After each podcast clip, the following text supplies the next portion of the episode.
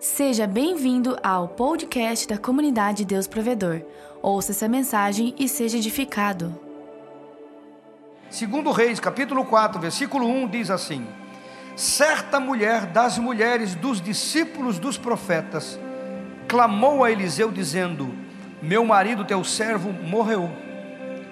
E tu sabes que ele temia ao Senhor. É chegado o credor para levar os meus dois filhos para lhes serem escravos. Eliseu lhe perguntou: Que te hei de fazer? Dize-me, que é o que tens em casa? E ela respondeu: Tua serva não tem nada em casa senão uma botija de azeite. Então disse ele: Vai, pede emprestadas vasilhas a todos os teus vizinhos, vasilhas vazias, não poucas. Então entra e fecha a porta sobre ti e sobre os teus filhos e derrama o azeite em todas aquelas vasilhas. Glória a Deus. Põe a parte que estiver cheia. Ela foi, fechou a porta sobre si e sobre seus filhos. Estes lhe chegavam vasilhas, ela as enchia.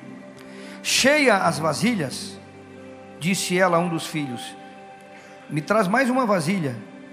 Mas ele respondeu: Não há mais vasilha nenhuma. E o azeite parou.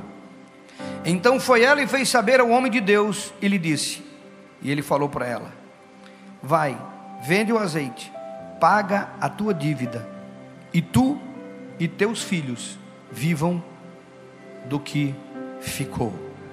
Diga glória a Deus. Ore a Deus se você quer que Deus ministre a tua vida. Pai, em nome de Jesus, eu te agradeço pelo primeiro culto, pela primeira reunião, nós entendemos que o Senhor se moveu de forma sobrenatural e agora te pedimos agora para esta geração que está aqui, Senhor, no segundo culto, para esses irmãos que estão aqui, para os teus filhos que estão aqui no segundo culto, Pai, em nome de Jesus, me dá graça e sabedoria, acrescenta o que o Senhor já tem feito e engrandece o teu nome, abençoa o teu povo com a tua palavra. Eu oro e eu te agradeço porque eu sei que o Senhor faz e sempre fará. Em nome de Jesus, amém e amém. Amém, queridos? Muito importante, nós entendemos a diferença entre a graça e a provisão. Precisamos compreender isso porque os crentes eles criam uma ideia de que Deus faz tudo igual para todo mundo, de todas as formas, e não é assim. Quando se trata de cura, Ele cura e é graça. Quando se trata de libertação, mundo espiritual, o espírito, Ele liberta e é graça. Quando se trata de emocional, sentimental, quando se trata de paz interior, Ele dá a paz que excede o entendimento e guarda os nossos corações. Quando é corpo, quando é alma, quando é espírito, a graça de Deus em Cristo Jesus, na cruz do Calvário, supriu, pagou, e de graça nós recebemos. Alguém está me entendendo? Nós oramos e recebemos. Quando se trata de graça, nós oramos e recebemos. Agora, quando se trata de provisão de Deus, que não é corpo, não é alma e não é espírito, existem princípios que precisam ser vividos. Você vê que Jesus curava as pessoas que depois gritaram para crucificá-lo. Você vê que Jesus curava as pessoas que no nosso ponto de vista nem mereciam a cura. O que que aquele paralítico no tanque de Betesda fez para receber a cura? O que que aquele cego que passou por ele fez para receber a cura? Eu digo fez, o que que ele fez de bom? O merecimento da cura, da libertação. O endemoniado gadareno, aquele cheio de demônio que andava no cemitério, o que que ele fez para ser liberto daquele jeito? Tinha outros que nem ele. Graça, graça, graça e graça. Agora, a provisão de Deus tem princípios que precisam ser observados. Aí o crente, na sua essência, o filho, a filha de Deus, ele confunde E ele pensa que porque ele é crente, porque ele é fiel, porque ele é dizimista, porque ele vem na igreja, porque isso, porque aquilo, ele vai orar e Deus vai dar para ele também, vai fazer acontecer. Deus vai ministrar porque eu estou orando, eu estou pedindo, eu estou falando, eu estou pedindo. E ele às vezes não preenche, não cumpre, não vivencia os princípios e não acontece na sua vida. Olha para o seu irmão e diga: meu irmão, há diferença entre a graça e a provisão de Deus. Diga para isso, a diferença entre a graça e a provisão de Deus. Alguém está me entendendo? Amém. Quem está me ouvindo, diga amém. amém. Meu Deus. Essa história, ela é tremenda. Irmãos, Israel vinha de uma situação terrível de guerra. Israel vinha de uma situação terrível de idolatria. Jezabel, aquela mulher que Acabe casou, implantou a idolatria e matava os profetas de Deus, perseguiu os profetas e matou os profetas de Deus. Então eu quero que você compreenda o cenário dessa situação, porque não havia somente esta viúva. Eu posso afirmar com certeza que havia dezenas de viúvas, porque não até centenas de viúvas, mas vamos colocar aqui dezenas de viúvas, que estavam na mesma situação que esta viúva estava, quem sabe até pior, e outras em situação menos trágica, mas eram situações difíceis. Esta é uma situação que nos ensina princípios. E Deus pega, porque é Deus que faz, é Ele que realiza, e muda a circunstância dessa mulher em um único dia, de um dia para o outro. Essa mulher que estava ameaçada de ser escrava, e os seus filhos ameaçados de se tornarem escravos, para pagar a dívida que foi contraída pelo seu marido.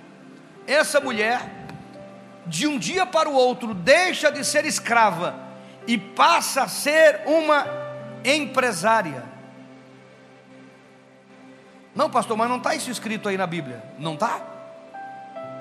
Não está aí? Então acompanhe comigo o raciocínio. O que que Deus multiplicou? Diga azeite. Deus multiplicou uma botija de azeite que estava na sua casa. O que que era azeite naquela época? Era algo muito valioso, muito precioso. Porque azeite ele era alimento até hoje azeite é alimento.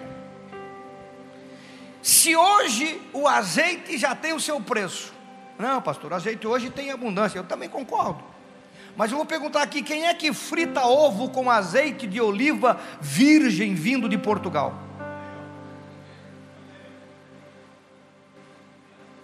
Ninguém? Azeite de oliva virgem vindo de Portugal, ninguém frita ovo? O Portugal ficou feliz ali.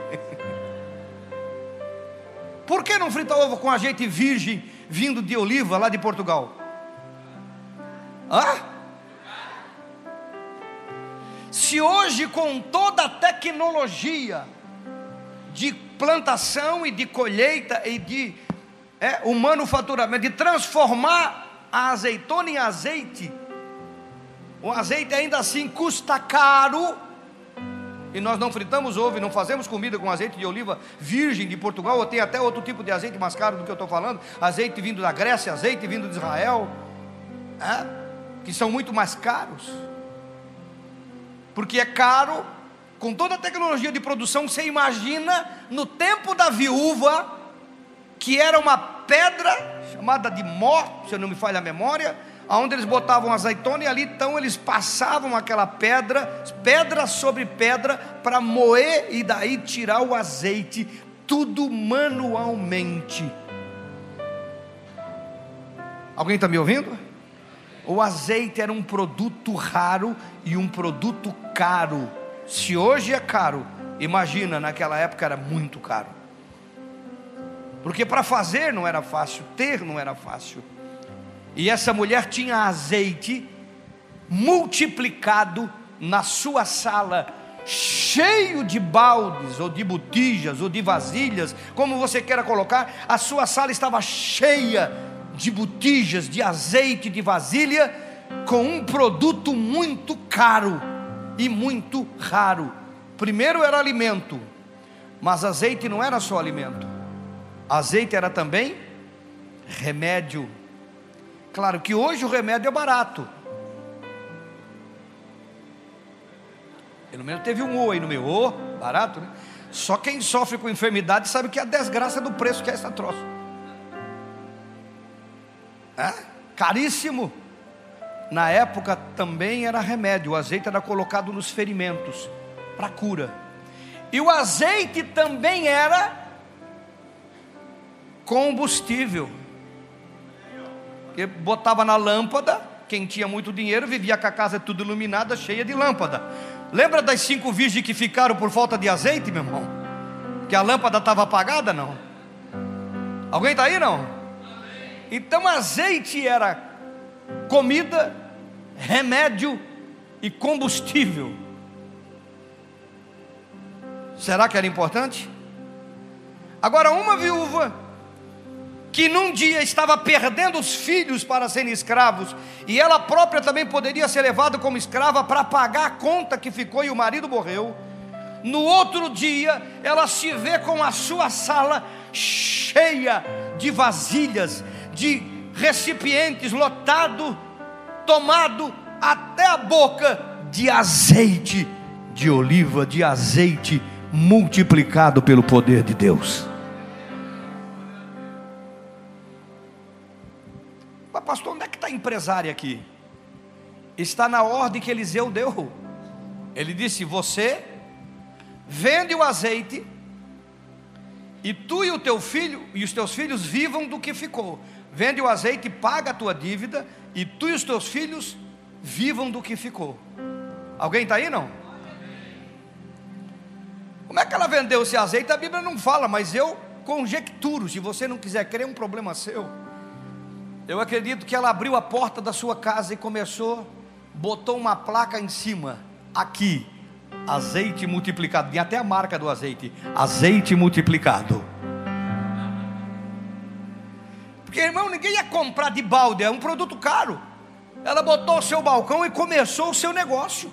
E foi vendendo de botija em botija, todo mundo que vinha, eu quero para remédio, eu quero para lâmpada, eu quero para comer, e ia comprando azeite, ela foi vendendo azeite. Isso é minha conjectura. Porque para ela viver do que ficou, ela tinha que continuar vendendo. E ela então abriu um comércio, ela saiu da falência total para ser uma empresária que continuou no sobrenatural de Deus. Ela criou um ponto, ela estabeleceu um negócio. Depois era só comprar o azeite no mercado dos importadores ou dos que faziam, trazer para o seu ponto, porque o ponto estava estabelecido e ela então começou a viver do azeite. Deus mudou a sua história. Se não foi dessa forma, você não precisa crer, mas eu creio que ela se tornou empresária. Deus mudou a sua história. Eu estava falando no primeiro culto que quando a gente tinha, é, todo mundo já passou por isso. Eu sei que tá, muitos aqui não, mas eu passei por isso. Aquele carro que quando estragava o amortecedor, a gente ficava desesperado porque é um produto caro. E quando você não tem grana, mesmo que seja de um Fusco, o amortecedor custa caro. Mesmo que seja de um Corcel, do 69, de um Opala quatro portas, custa caro e muito caro. E o que, que a gente fazia? A gente ia num senhor que tinha ali perto do cemitério municipal.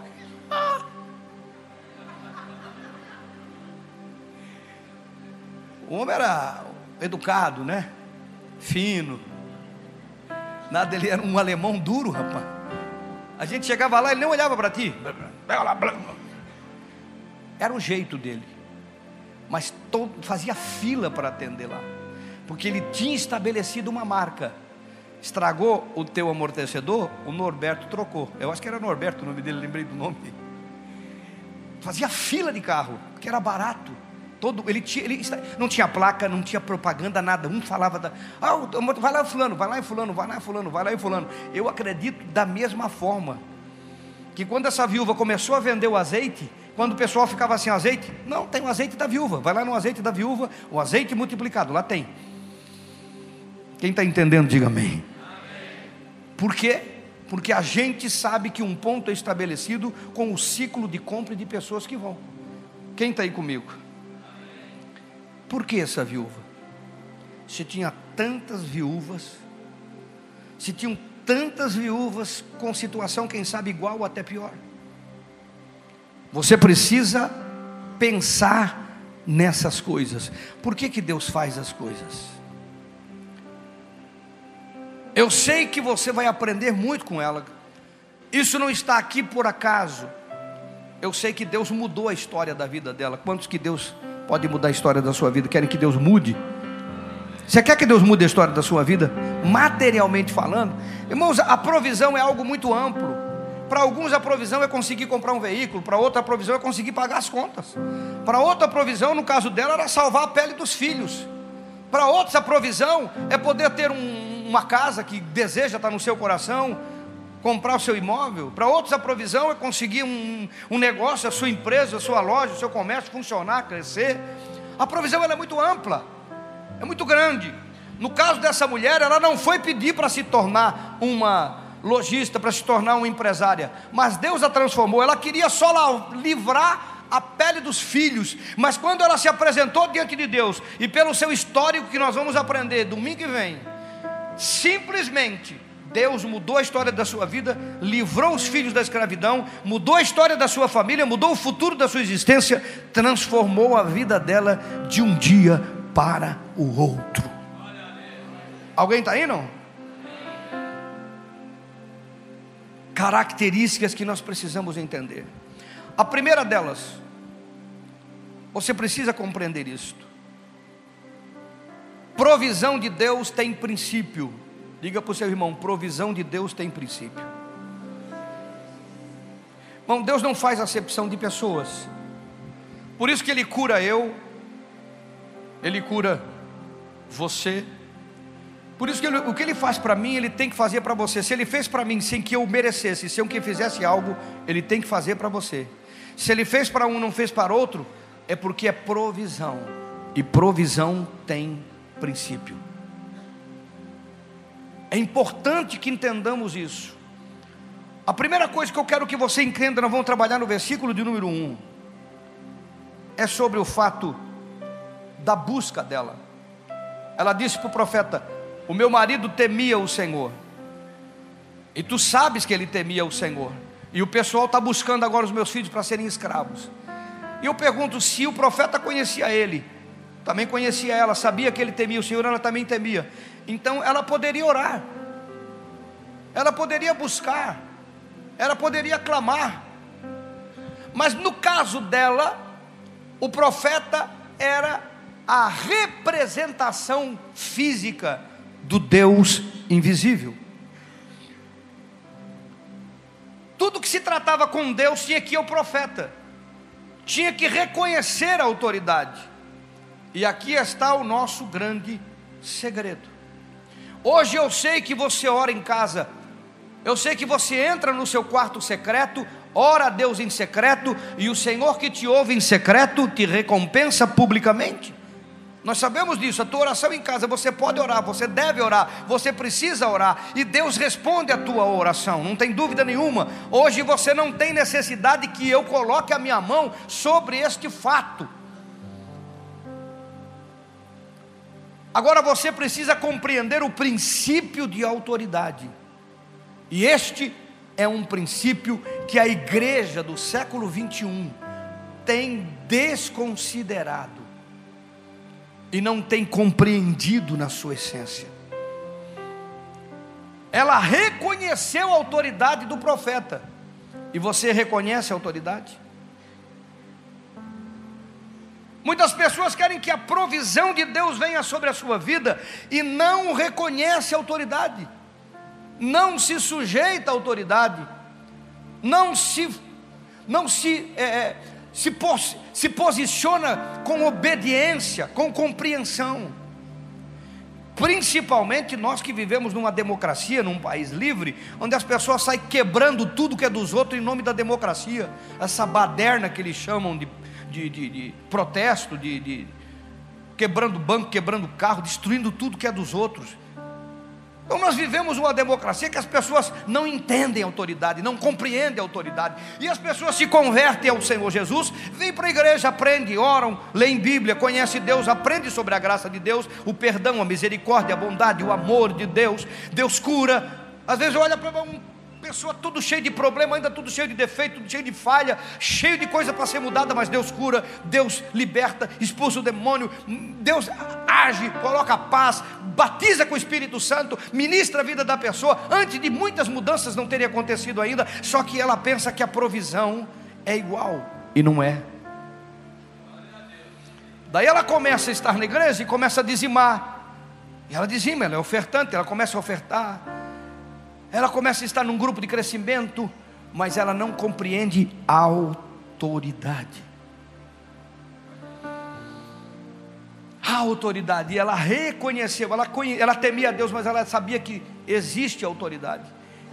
E a vida dela só mudou quando, no caso dela, ela foi a autoridade. E veio uma palavra profética sobre a sua vida. Mesmo que você não venha até mim, mesmo que eu não coloque, que eu coloque a minha mão sobre a sua vida, ou que eu faça uma oração específica sobre você, por causa de provisão. Mas se você reconhece a autoridade e se sujeita, você já está no primeiro passo de grandes mudanças financeiras, de provisão na sua vida. Mas isso é algo seu, tem que emanar de você, tem que estar em você. Deixa que você compreenda uma coisa comigo em Mateus, capítulo de número 21. Mateus, capítulo de número 21, versículo 23, 24 e 25. Os fariseus, os escribas, os anciãos, Jesus estava no templo ensinando, eles se aproximaram de Jesus, cercaram Jesus, está aí escrito, você está lendo. E eles chegaram para Jesus e falaram de uma coisa muito interessante que você talvez não tenha ouvido, muitos de vocês já ouviram no integração. Eles chegaram, Senhor, com que autoridade você faz essas coisas que você faz? Você cura enfermo, você expulsa demônio, você multiplica pães, você ressuscita morto, você faz cego enxergar, você faz paralítico andar as coisas extraordinárias, mas com que autoridade você faz essas coisas e quem te deu essa autoridade? Você veja que os judeus, as autoridades religiosas, os anciãos, os escribas, os conhecidos, eles não estavam preocupados com unção, com poder, com virtude, eles não se impressionavam com os fenômenos. Por quê? Porque a nação judaica era uma nação que viveu toda a sua história, e nós já lemos, com os fenômenos. Mas ela viveu com os fenômenos de Deus e ela sabia que os fenômenos também podem ser o mundo espiritual camuflado pelo diabo. Moisés, quando manifestou algumas coisas lá com Faraó, os magos e encantadores do Egito copiaram tudo. Até certo ponto eles fizeram tudo igual. Água em sangue, todas aquelas coisas eles fizeram igual. Então o diabo pode confundir a mente do indivíduo no que diz respeito a fenômenos. E os judeus sabiam disso. Tanto que acusavam Jesus o tempo todo que o que ele fazia era do diabo. Porque eles sabiam que o diabo podia fazer muita coisa, irmão. Nesse tempo, nessa época, os mundos, os povos pagãos que faziam sacrifício de animais e de pessoas e de crianças, existiam muitos fenômenos. Nós, nós, nós vivemos outro mundo, outro tempo. E eles falaram: Você faz muitas coisas, mas com que autoridade tu faz essas coisas?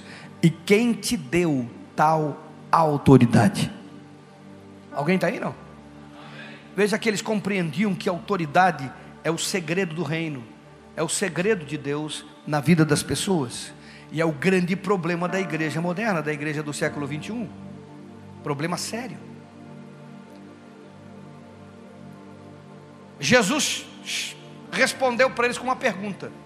Porque na cabeça de muitos de vocês, quem deu autoridade para Jesus é, foi Deus. Quem deu autoridade para Jesus? Foi Deus. Muitos de vocês pensam isso, muitos de vocês ainda pensam isso, e muitos pensavam, aprenderam na integração. Foi Deus, não foi Deus, porque Ele é filho de Deus. Jesus veio como homem, viveu como homem, e a autoridade que Jesus recebeu não foi Deus que deu, foi outro homem. Vai prestando atenção. Jesus chamou eles, vem cá, eu vou perguntar para vocês. Se vocês me responder, eu digo quem me deu autoridade para fazer o que eu faço. Jesus perguntou para eles: João Batista era de Deus ou era dos homens? Eles se reuniram num grupinho. Se nós falar que era de Deus, ele vai perguntar por que, que a gente não se batizou no Jordão e não, e não, e não recebeu João como profeta. Se nós falar que era do, não era de Deus, o povo vai apedrejar a gente porque ele tem eles como profeta. Então voltaram lá e disse, Nós não sabemos, que está aí. Jesus disse: Nem eu vos digo com que autoridade eu faço essas coisas. Por quê? Porque a autoridade que Jesus recebeu, ela veio de João, o Batista. Jesus era um desconhecido até os 30 anos. Aos 30 anos ele foi no Rio Jordão. Quando ele chegou no Rio Jordão, desconhecido, João, que o conhecia pela revelação, João olhou para ele e disse: Eu é que tenho que ser batizado por você. E você entende o que ele estava falando. E você que é que eu te batize? Jesus tinha pecado, irmão? Não. Se eu que tinha que ser batizado por você e tu quer que eu te batize? Aí Jesus disse: Nós temos que cumprir a vontade, a lei e os profetas. Tem que ser dessa forma, porque João estava estabelecido como autoridade, e só ele, como autoridade, podia delegar e transferir a autoridade a outro homem. Por isso que Jesus se batizou, por isso que ele entrou nas águas, por isso que ele se sujeitou, porque ele reconheceu a autoridade. Ele não precisava, ele não tinha pecado, mas ele entendia. E é por isso que um desconhecido, ao ser batizado, que ninguém sabia quem era, até então, ao sair do batismo, o céu se abre, o espírito enche, e a voz diz: Este é o meu filho amado, em quem eu tenho prazer. Ele não tinha curado ninguém, ele não tinha libertado ninguém, ele não tinha ressuscitado ninguém, ele não tinha feito nada, ele era um desconhecido, mas ele tinha se sujeitado à autoridade. Os crentes estão acima de Jesus. Os crentes estão acima de Jesus, são melhor do que o Messias, porque eles não entendem a autoridade, e não reconhece a autoridade e não compreende a autoridade. Quem era mais poderoso, João ou Jesus? João fez algum milagre, irmão? Você lembra de, um, de alguém que João Batista curou?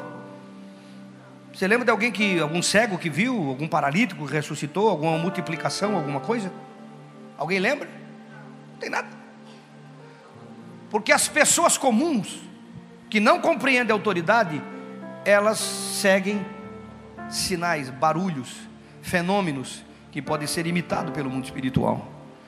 Pessoas maduras, inteligentes, compreendem o princípio do reino de Deus. João não tinha feito nada, mas ele fez Jesus começar o ministério. Já é alguma coisa. Já é alguma coisa, não fez nada, mas só fez Jesus começar o ministério. E Jesus não foi lá porque ele curava, libertava, não foi lá porque tinha unção, tinha poder, nem batizou Jesus, quem batizou foi o próprio Deus, o próprio Pai mandou o Espírito Santo. Ele não foi lá por causa do Espírito Santo de unção, de revelação, de profecia, de cura, de milagre, de fenômeno. Ele foi lá porque ele entendia que a autoridade é que libera a minha vida para o propósito profético. A provisão acompanha o propósito. Por isso nós estamos falando de provisão. Você não pode pensar em provisão se você não entender a autoridade. Cura, Deus cura. Liberta, liberta. Demônio expulsa. Milagre dá. Unção, cai na unção. Estribucha, pula. Fica que era um, é, um troço na frigideira pulando. Vira cara bota, voa, entrega profecia. Tudo isso é fenômeno. Provisão, autoridade.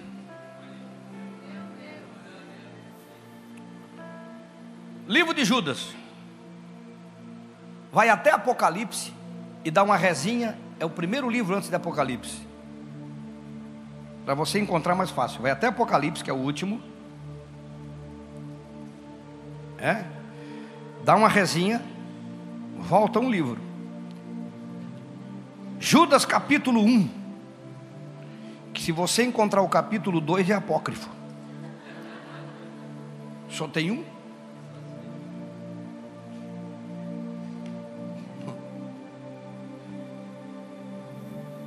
Quem está aí? Judas trata de autoridade. Esse Judas aí é Judas, irmão do Senhor Jesus. Não é o Iscariote, não confunda. Esse é o menor, o irmão do Senhor, por parte de Maria e José. Que muita gente pensa que ele foi filho único, né? Não foi. Alguém está aí não? Presta atenção. Judas trata de autoridade. Ele trata de pessoas que não entendem autoridade. Pessoas com problema com autoridade. E ele faz um paralelo com demônios. O que é um demônio? Todo mundo pensa que demônio é um bicho, né? Não. Olha aqui para mim. Look, please. Come on, com o pé, com a orelha, olha com tudo. Demônio é um anjo que não respeita autoridade. O que é um demônio, pastor? É um anjo de Deus. Não existe outro bicho. Ah, um demônio. O demônio é um anjo, irmão. Que não respeitou a autoridade. Que não guardou o seu lugar. Que não ficou onde devia. Que não fez o que foi mandado. Que foi além do que poderia. Que foi aquém do que deveria. E agora está preso em prisões para o dia do julgamento. Demônio é um anjo que não respeita autoridade. Demônio é um crente, um crente não, um anjo que não respeita. Desculpa aí o paralelo. Tem uns crentes que são os demônios mesmo.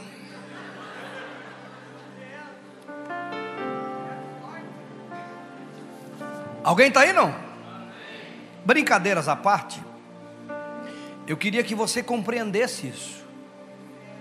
A seriedade que é o assunto autoridade. É muito sério, irmão. É muito sério. Agora presta atenção. Ele está tratando disso aqui no versículo de número 8, que o capítulo só tem um. O versículo de número 8, falando dessas pessoas, ele diz: Ora, estes, da mesma sorte qual sonhadores alucinados, não só contaminam a carne, como também rejeitam, eles não se sujeitam, eles não aceitam. Governo e difamam autoridades superiores. Aí ele dá um exemplo, o versículo 9: Contudo, o arcanjo Miguel, quando disputava com o diabo a respeito do corpo de Moisés, não se atreveu a proferir uma palavra pejorativa ou juízo infamatório contra ele. Pelo contrário, disse: O Senhor te repreenda. Estes, porém, quanto, quanto a tudo que não entendem, difamam, quanto a tudo que não compreendem, por instinto natural, compreendem por, por instinto natural, como brutos, sem razão, até nessas coisas se corrompem. Olha para mim, não leia mais. Olha que, lê em casa, é um capítulo só, vai ser o grande livro que você vai ler da sua vida, rápido. Judas trata disso. Alguém está me ouvindo, irmão? Leve a sério o que você está aprendendo. Se você crê em provisão sobrenatural, passa por esse princípio. E ele está falando aqui que o arcanjo, que servia ao Deus eterno, quando foi disputar o corpo de Moisés com o diabo. Que o diabo queria o corpo de Moisés, mas não podia.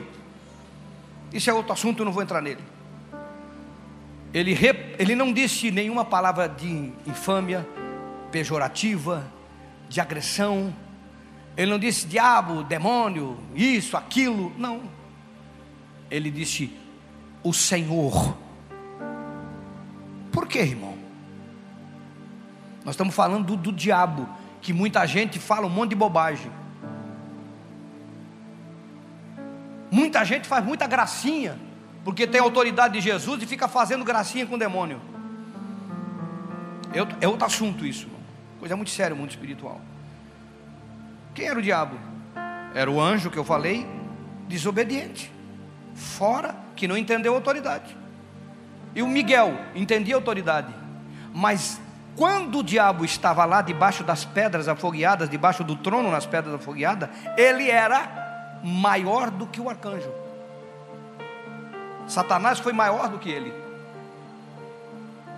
E o arcanjo sabia disso. Ele estava sob sentença, ele está num processo esperando a condenação. Está num processo esperando a condenação depois do milênio, vai ser extirpado. Mas ele está no processo por causa da posição que tinha. Alguém entende alguma coisa de lava-jato aí não? É, tem um pessoal que devia estar preso e não está ainda, por causa da posição que ocupou. O mundo espiritual funciona do mesmo jeito. E o arcanjo disse: O Senhor te repreenda, porque estava tratando com autoridade, mesmo fora do lugar, era o diabo, o Lúcifer, o anjo de luz, maior do que o querumbi ungido. E ele disse: esse pessoal bruto, estúpido, falando deles aqui, falam de autoridade, menosprezam a autoridade, desprezam a autoridade, brincam com a autoridade. Eu estou falando aqui da igreja agora. Estou falando dessa, estou falando de todas. Mas vamos votar a nossa. Porque se nós não for exemplo, como é que a gente vai poder pregar? Pessoas que não compreendem a autoridade. Não compreendem isso, irmão.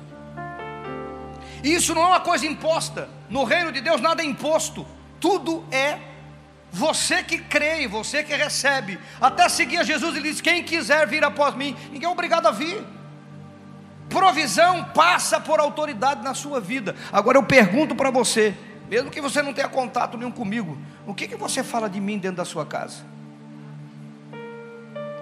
O que, que você fala de mim para as pessoas? Quando as pessoas vêm falar de mim para você, o que, que você faz? Você concorda? Fica com o pé atrás, muda de endereço, como muita gente já fez por estupidez, por desconhecer, por não dar nem a oportunidade de dar uma satisfação. Mas vamos deixar os que estão fora e vamos deixar os que saíram. Isso não é assunto meu. Eu cuido do que Deus me mandou cuidar. E são vocês que estão aqui no primeiro e no segundo culto. Eu quero que a provisão de Deus venha sobre a sua vida. Mas ela passa por autoridade. Sabe como é que funciona a autoridade? Quando você entra com seu carro no estacionamento, seja lá ou seja fora, e aquele irmão chega lá para você e estaciona aqui. E você diz: quem estaciona aqui? Quem é esse cara aí? Olha para ele, olha o carro dele, olha para mim. Você não fala nada disso, mas a sua mente diz tudo.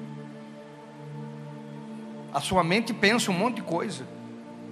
E você não entende a autoridade. Entendo sim, pastor. Se fosse eu, que estivesse eu em pessoa, do jeito que eu estou aqui, ajeitadinho, né? E dissesse para você, estaciona o carro aqui, você ia estacionar? Ia. Pois é, quando é ele, é como se fosse eu. Porque ele está a serviço. Porque ele está servindo o corpo de Cristo. E assim, quando você falta um grupo de crescimento e você não dá satisfação, ah, dá, dá para líder, não sei o que lá, você está dizendo que isso não funciona. Você está desrespeitando a mim. Está desrespeitando a autoridade estabelecida quando você questiona o supervisor, questiona, ah pastor, mas eles não mandam na sua vida. Ninguém manda na sua vida, nem eu mando na sua vida e nem quero. E nem quero ficar cuidando da sua vida, que eu tenho a minha para cuidar. Mas você precisa compreender a autoridade. A autoridade, ela é assim. Por isso que o Judas escreveu sobre Miguel e o diabo, mesmo o extremo que ele foi. O extremo que ele foi. Miguel, o anjo que servia diante do Senhor, e o diabo, o anjo que deixou de servir diante do Senhor. Mas ele disse: O Senhor te repreenda. Ele entendia a autoridade. Se Deus tiver que tratar, quem vai tratar é Deus. Se Deus tiver que fazer, quem vai fazer é Deus. Mas enquanto está imbuído de autoridade, enquanto Deus não tratou, o meu papel é confiar no Senhor. O que, que você fala na sua casa? O que, que você fala com seus filhos? O que, que você fala no seu escritório? O que, que você fala lá na sua empresa? O que, que você fala lá no seu íntimo? Determina se você reconhece a autoridade ou se você não reconhece a autoridade. Aqui dentro, irmão, levantar a mão, cantar, chorar, se emocionar, ser tocado pelo Espírito Santo, tudo isso é possível. Nada disso. Deus é um Deus de amor e de bondade e misericórdia. Mas quando Jesus foi a João Batista, uau! Desconhecido, ninguém sabia quem era. O Criador vindo a criatura num corpo de homem. Ele podia ter chegado para João: João, vamos encurtar a conversa aí, ninguém sabe que eu sou mesmo. Bota a mão na minha cabeça, dá um tapa nas costas e vou embora. É só eu e ele que sabia, é só João e Jesus que sabia quem era quem. Não. O pai disse que eu tenho que entrar. O pai disse que você tem que me batizar. E o pai disse que eu tenho que sair, mesmo que eu não tenha pecado, eu vou obedecer à autoridade. Mesmo que eu não precise, eu vou obedecer à autoridade. E quando os escribas chegaram para ele, quando os escribas chegaram para ele, perguntaram: Quem te deu autoridade? Com que autoridade? Ele poderia falar: Foi João. Eu cumpri a minha parte. Por isso que Deus está me usando agora. A autoridade é algo sério Aí o crente não entende por que, que ele dizima e dizima. Por que, que ele oferta e oferta. Por que, que ele é fiel, ele vem, ele ora, ele vai, ele está na vigília, está na oração contínua, e ele não vê a plenitude da provisão de Deus, só o resultado de pequenas semeaduras e um cuidado, porque ele esbarra no primeiro princípio, que a mulher foi até o profeta e disse: O que o senhor disser eu vou fazer, eu preciso da sua ajuda. No caso dela, ele era o representante de Deus. No seu caso, são princípios. Eu não preciso saber, eu não preciso ouvir, mas Deus sabe e Deus ouve. Não tem nada que você não fale dentro do seu carro, só você e Deus, como diz o pessoal. Não tem nada que você fale dentro da sua casa, dentro da sua sala, lá com seus filhos, dentro do seu quarto. Não tem nada em lugar nenhum que você fale ou até que você pense e fique mastigando dentro de você, que ele não saiba, e ele trabalha por princípios. Aí, meu irmão, como diz o pessoal, o barco afunda. Aí ele entende que ele ora e ora e as coisas acontecem, quebra, perde, rouba, estraga, e, e luta e, e ele não entende porque a provisão de Deus ela não vem só em forma de dinheiro, ela vem em forma de proteção, de cuidado. Ela vem em forma de, de, de, Deus não permitir as coisas negativas acontecendo, porque em vez de Deus dar o dinheiro, é melhor a gente não perder o dinheiro. Às vezes você tem o dinheiro, mas o dinheiro não rende. É o que diz lá no livro de Ageu 2. Recebe o salário e está num saco furado. Quando você vai pegar, cadê o salário? Foi para isso, foi para aquilo, foi para aquilo outro. O dinheiro não sobra. Tudo isso é provisão. A provisão não é o que Deus vai te dar, a provisão é o que você deixa de perder por algum motivo, por circunstância. Isso é provisão, é disso que estamos tratando. Isso é para a igreja madura. Oferta, semeadura, você dá e você recebe. Toda semeadura traz uma colheita, não tem dúvida. Ah, mas o cara é uma tranqueira, é tudo errado, é tudo torno, não importa, pode ser o que for, pode ter até amante. Deus vai honrar, porque a semente foi plantada e Deus vai dar retorno. Agora, o fato de Deus dar não quer dizer que vai valer alguma coisa. Que ele pode receber e daqui a pouco não tem, estragar, perder, quebrar. Porque daí é outra circunstância. Eu estou falando da provisão sobrenatural, de você mudar a sua história, como essa mulher deixou de ser escrava para se tornar uma empresária. É um processo. O caso dela foi de um dia para o outro, porque todos os pré-requisitos que você vai aprender domingo que vem, uma parte deles também, ela já tinha. Ela só precisava de start. Só precisava de uma oração, de uma direção. Ela veio e aconteceu. Pré-requisito. Nós estamos tratando ao contrário, estamos tratando do pré-requisito. Para que quando a oração for feita na sua plenitude, acontecer na sua vida. Fica de pé no seu lugar.